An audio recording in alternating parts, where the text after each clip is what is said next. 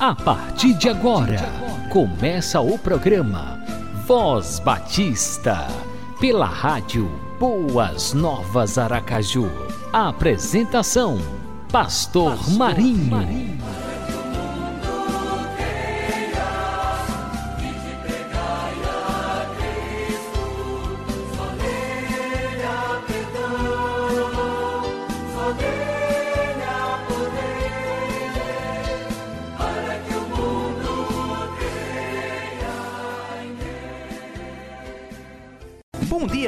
Você que está conectado na Rádio Boas Novas Aracaju. Estamos começando mais um programa Voz Batista. Shalom Adonai Shalom. Que a gloriosa paz do Senhor Jesus esteja sempre presente na sua vida. É sempre bom contar com a sua companhia, com o prestígio da sua audiência.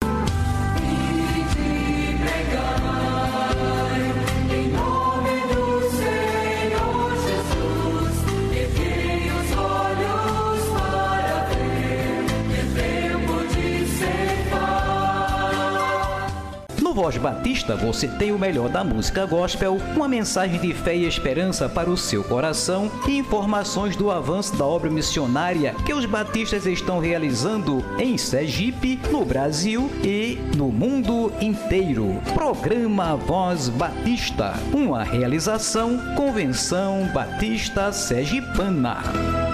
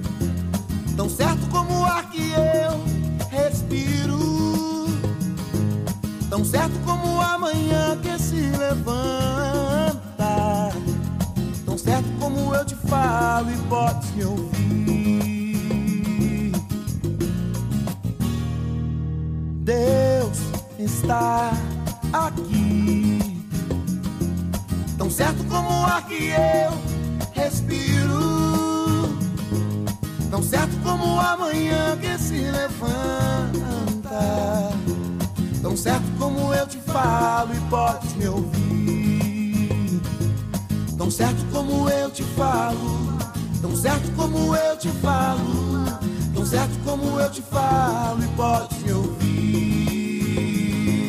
Tão certo como eu te falo, tão certo como eu te falo, tão certo como eu te falo e podes me ouvir. Yeah.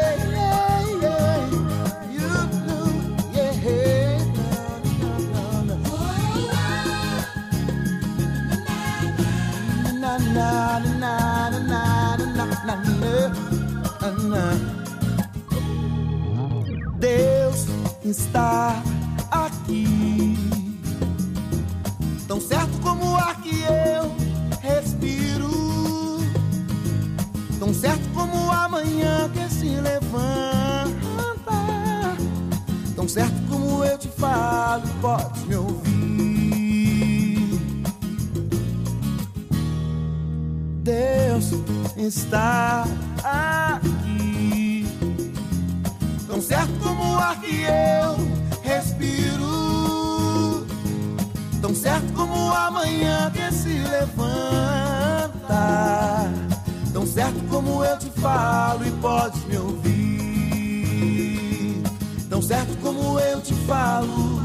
Tão certo como eu te falo.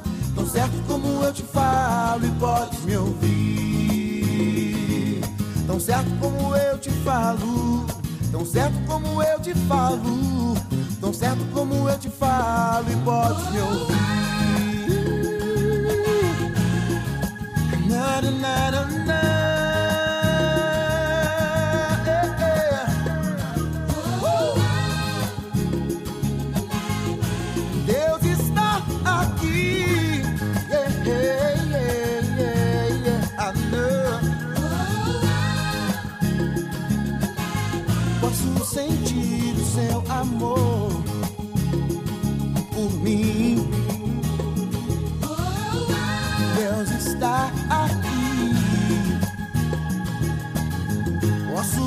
Sentir sua presença.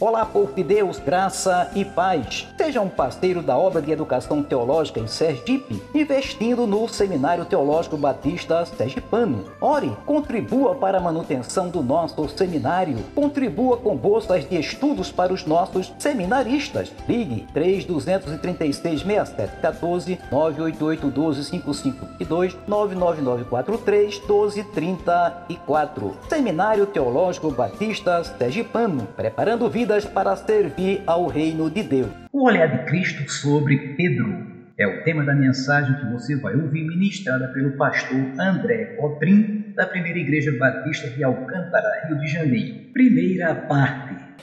Eu quero compartilhar a palavra com você nessa noite.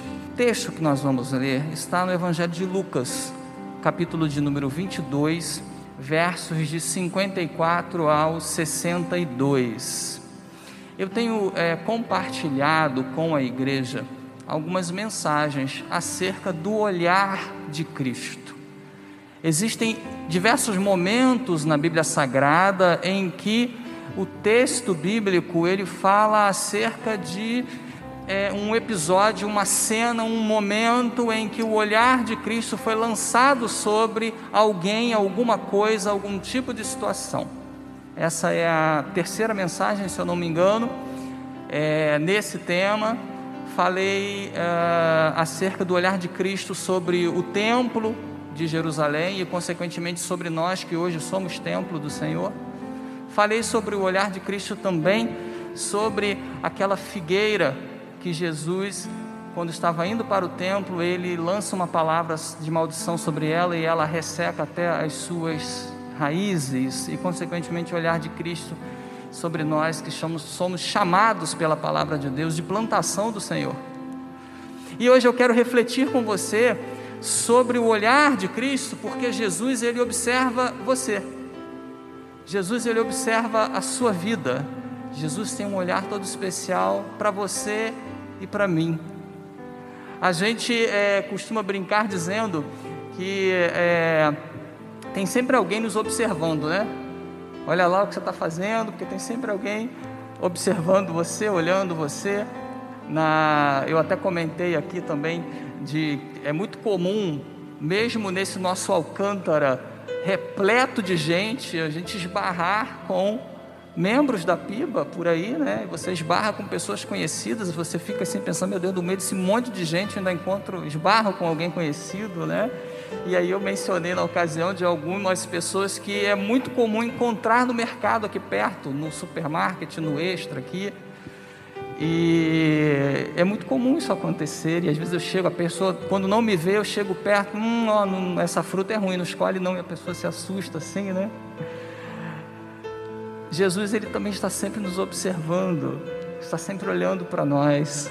Aliás, eu fiquei muito feliz quando vi o Jorge Diogo aqui na frente. Ele não sabe, mas eu o vi no hospital em Itaboraí, numa cadeira de rodas, sendo transportado de uma ala para outra. Eu acho que eu chamei, mas ele não deve ter ouvido. Eu nem sei por que, que eu chamei. Eu acho que foi a reação, né? É... E foi a última vez que eu tinha visto o Jorge Diogo. Como é bom vê-lo aqui, né? aqui na frente orando. Né? É, Jesus nos observa, seja nos momentos bons, seja nos momentos ruins, seja quando você está fazendo alguma coisa é, boa ou alguma coisa não tão boa assim. Seja quando estamos nós realizando algo que alegra o coração de Deus ou alguma coisa que de repente não alegra tanto assim o coração de Deus, Ele está sempre nos observando. E esse texto que nós vamos ler, ele vai retratar o olhar de Cristo sobre o apóstolo Pedro, no momento certamente mais amargo, mais desagradável, ou dos mais desagradáveis, imagino eu, que Pedro passou em sua vida. Lucas, capítulo de número 22, versos de 54 a 62, que nos diz assim: Então, prendendo-o, levaram-no para a casa do sumo sacerdote, e Pedro os seguia de longe. E acenderam uma fogueira no meio do pátio e sentaram-se juntos. Pedro, chegando, sentou-se entre eles. Então uma criada virou, perdão, uma criada viu-o sentado perto do fogo, fixou os olhos nele e disse: Este também estava com ele. Mas Pedro negou, dizendo: Mulher, eu não conheço. Dali a pouco, outra pessoa viu-o e disse: Tu também é és um deles? Mas Pedro falou: Homem, não sou. E tendo passado quase uma hora, outro afirmou: É claro que este homem estava com ele, pois é galileu. Mas Pedro respondeu: Homem, não sei o que estás dizendo. Imediatamente, enquanto ele ainda estava falando, o galo cantou. Então o Senhor, virando-se, olhou diretamente para Pedro, ou fixou os seus olhos em Pedro. E Pedro lembrou-se da palavra que o Senhor lhe havia falado. Hoje, antes que o galo cante, três vezes me negarás. Pedro então, saindo dali, chorou amargamente. Apenas até aí. Jesus Cristo estava se entregando à morte a fim de dar a sua vida por cada um de nós, inclusive por Pedro. Mas ainda assim foi capaz de mirar seus olhos naquele discípulo que passava por aquele momento tendo acabado de negar o seu mestre não apenas uma nem duas, mas três vezes. Aquele momento ah, pelo qual Jesus passava ali era apenas o início, era apenas o início de uma sequência de julgamentos pelos quais o Senhor passaria, era apenas o início de uma série de momentos que tornar-se-iam mais difíceis a cada momento até chegar à cruz. Ali, na casa daquele sumo sacerdote, naquele primeiro interrogatório, era apenas o início de suas dores. Jesus ali sendo caluniado, ofendido, esbofeteado, cuspido no rosto, ainda assim enxergou Pedro no meio de toda aquela gente. Interessante que o texto diz que Jesus olhou diretamente para Pedro. Jesus não passou os olhos para ver quem estava do lado de fora. Não, ele sabia que Pedro estava ali e ele olhou fixamente, diretamente para Pedro. Porque o Deus que é capaz de olhar para todos, ele é capaz de olhar para mim e para você porque Deus de fato amou o mundo de tal maneira, entregando o seu Filho unigênito para que todos aqueles que nele crescem tivessem a vida eterna. João 3, verso 16.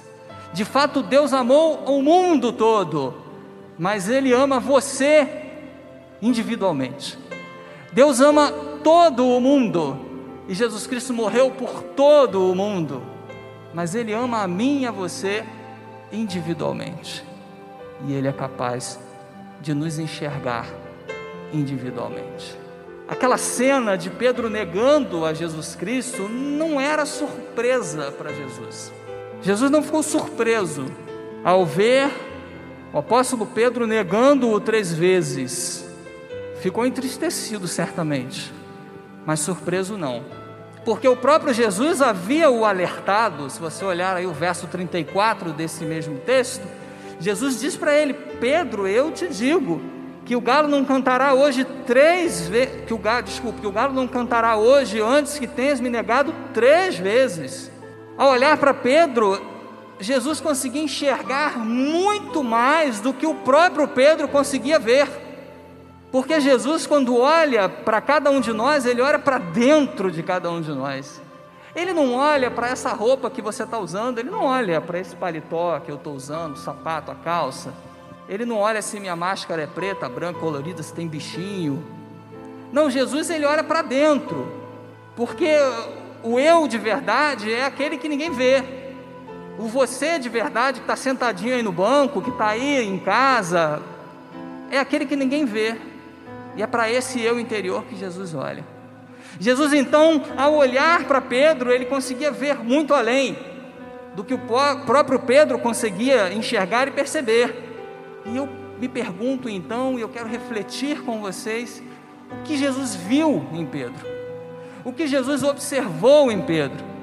E o que Jesus vê em você? O que Jesus vê quando olha para dentro de cada um de nós?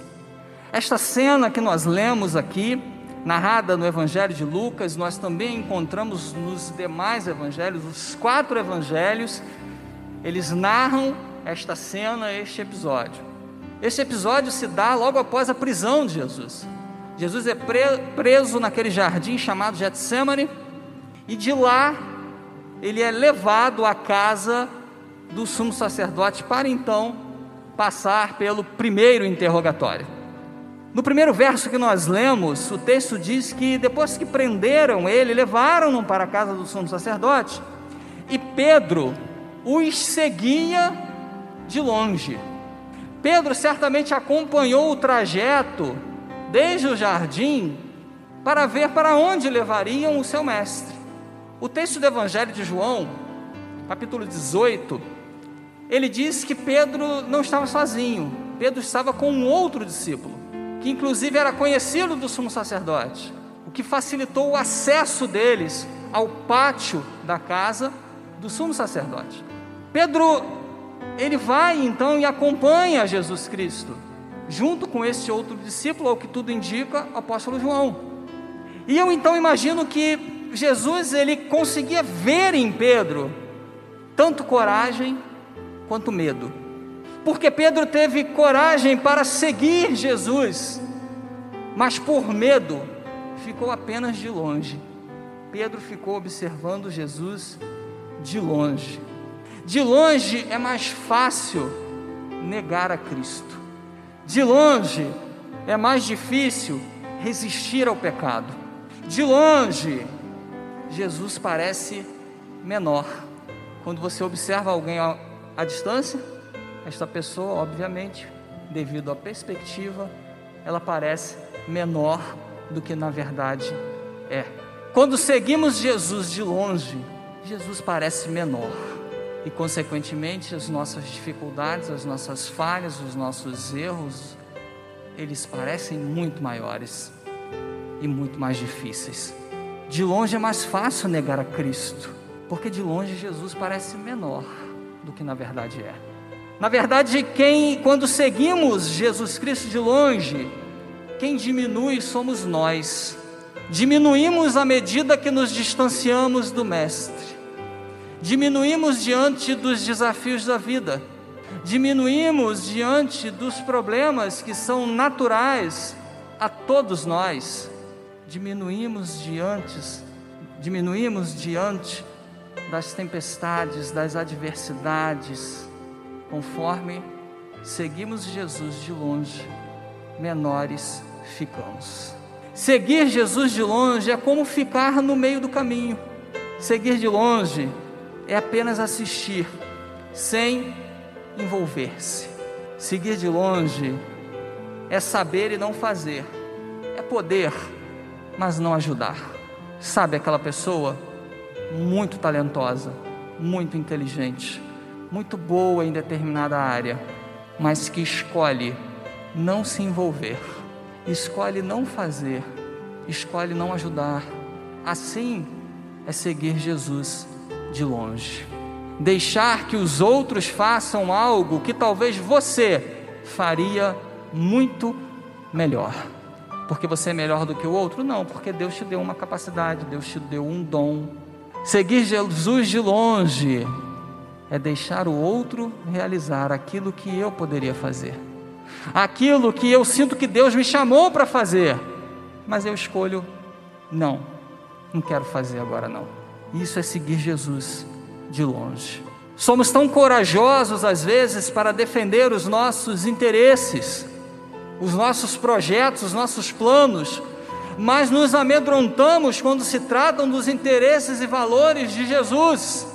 Pedro sempre foi o apóstolo mais intrépido de todos, sempre se demonstrou o mais corajoso, não à toa foi ele que puxou da espada e tentou acertar o soldado, e aí acertou a orelha, quando Jesus foi preso lá no jardim.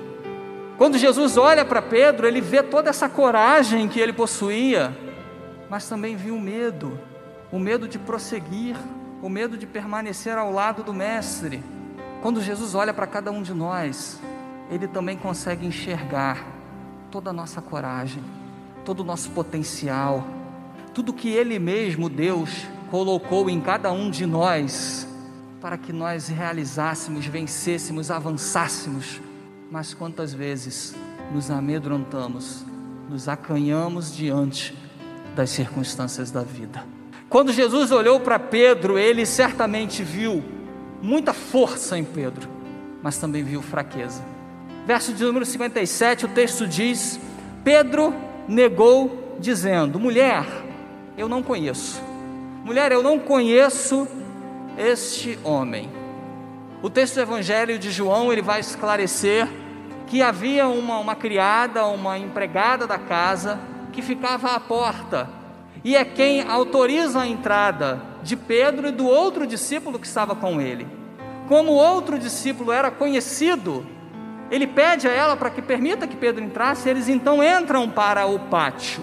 O pátio da casa, uma região que circundava a residência e que dava visibilidade ao que acontecia dentro da casa.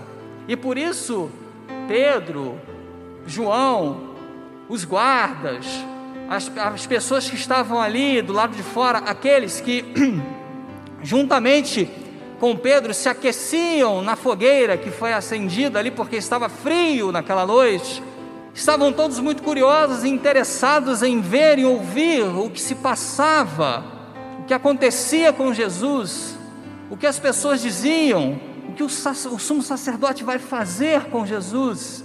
E eles estavam ali todos observando o que acontecia. Pedro ele encontrou forças para acompanhar Jesus Cristo.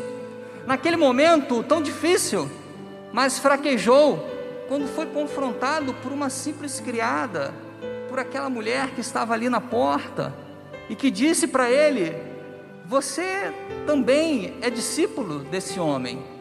E aquele homem tão forte, tão intrépido, tão afoito às vezes, se desmorona emocionalmente, se acanha, e provavelmente sem pensar, sem refletir.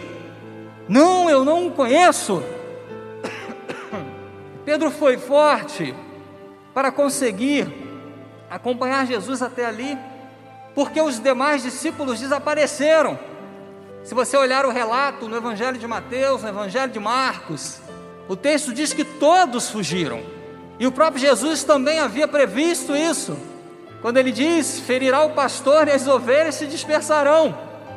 Todos fugiram de medo, de pânico, mas Pedro encontrou forças, apesar de toda a situação dramática do momento e ele quis acompanhar Jesus o máximo que ele pôde, mas fraquejou no momento em que precisava confrontar os seus acusadores.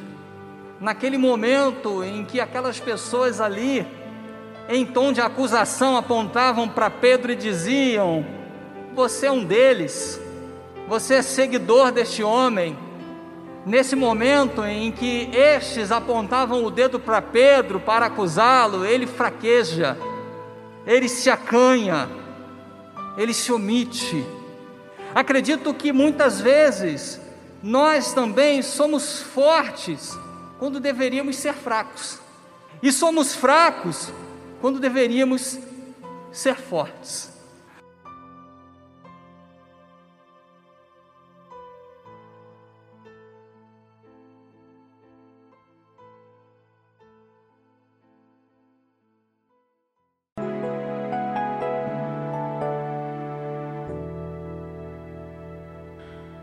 Numa cidade chamada Jericó. Anunciaram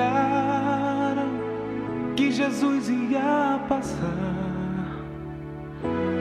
Havia um homem humilhado, desprezado, solitário, pois não tinha como ver a glória de Deus.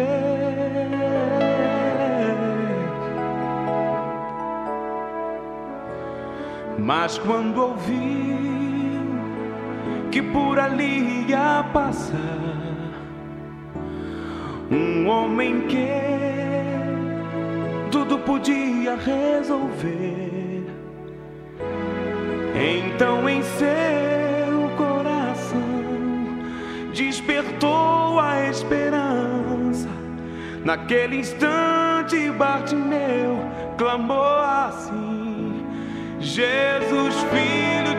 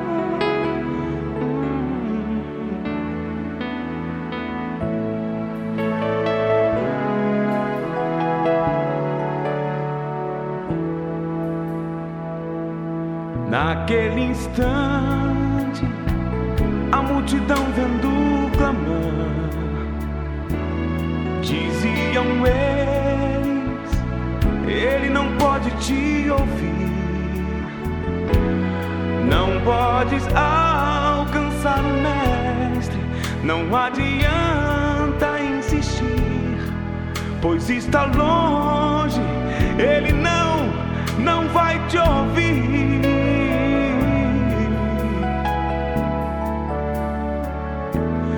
Mas ele não importou com a multidão, pois a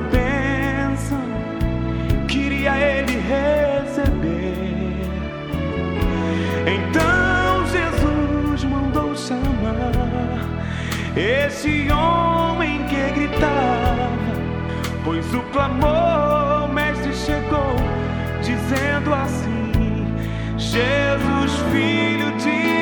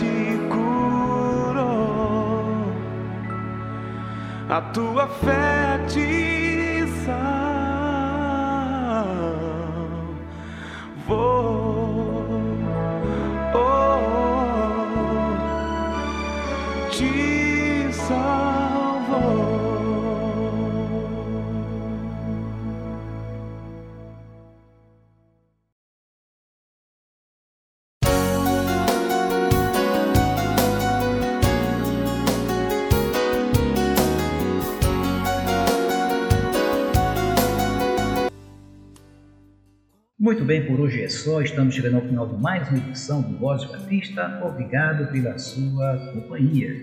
E agora nós vamos orar. Obrigado, Senhor. Muito obrigado por mais um Voz Batista. Obrigado por cada vida que esteve sintonizada na Rádio Boas Novas, Aracaju. Neste momento, Pai bendito, levantamos o nosso clamor em favor de todos aqueles que se encontram enfermos. Tenha misericórdia, sim. Não somente aqueles que contraíram o coronavírus, mas também aqueles que estão doentes por tantas outras enfermidades graves.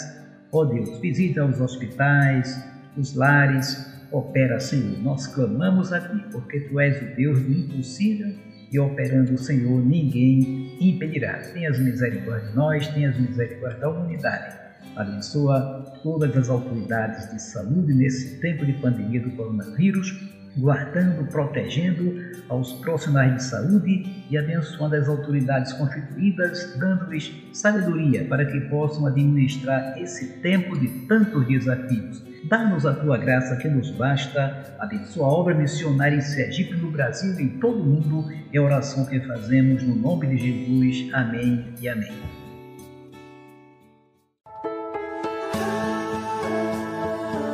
Você acabou de ouvir o programa Voz Batista, na rádio Boas Novas Aracaju.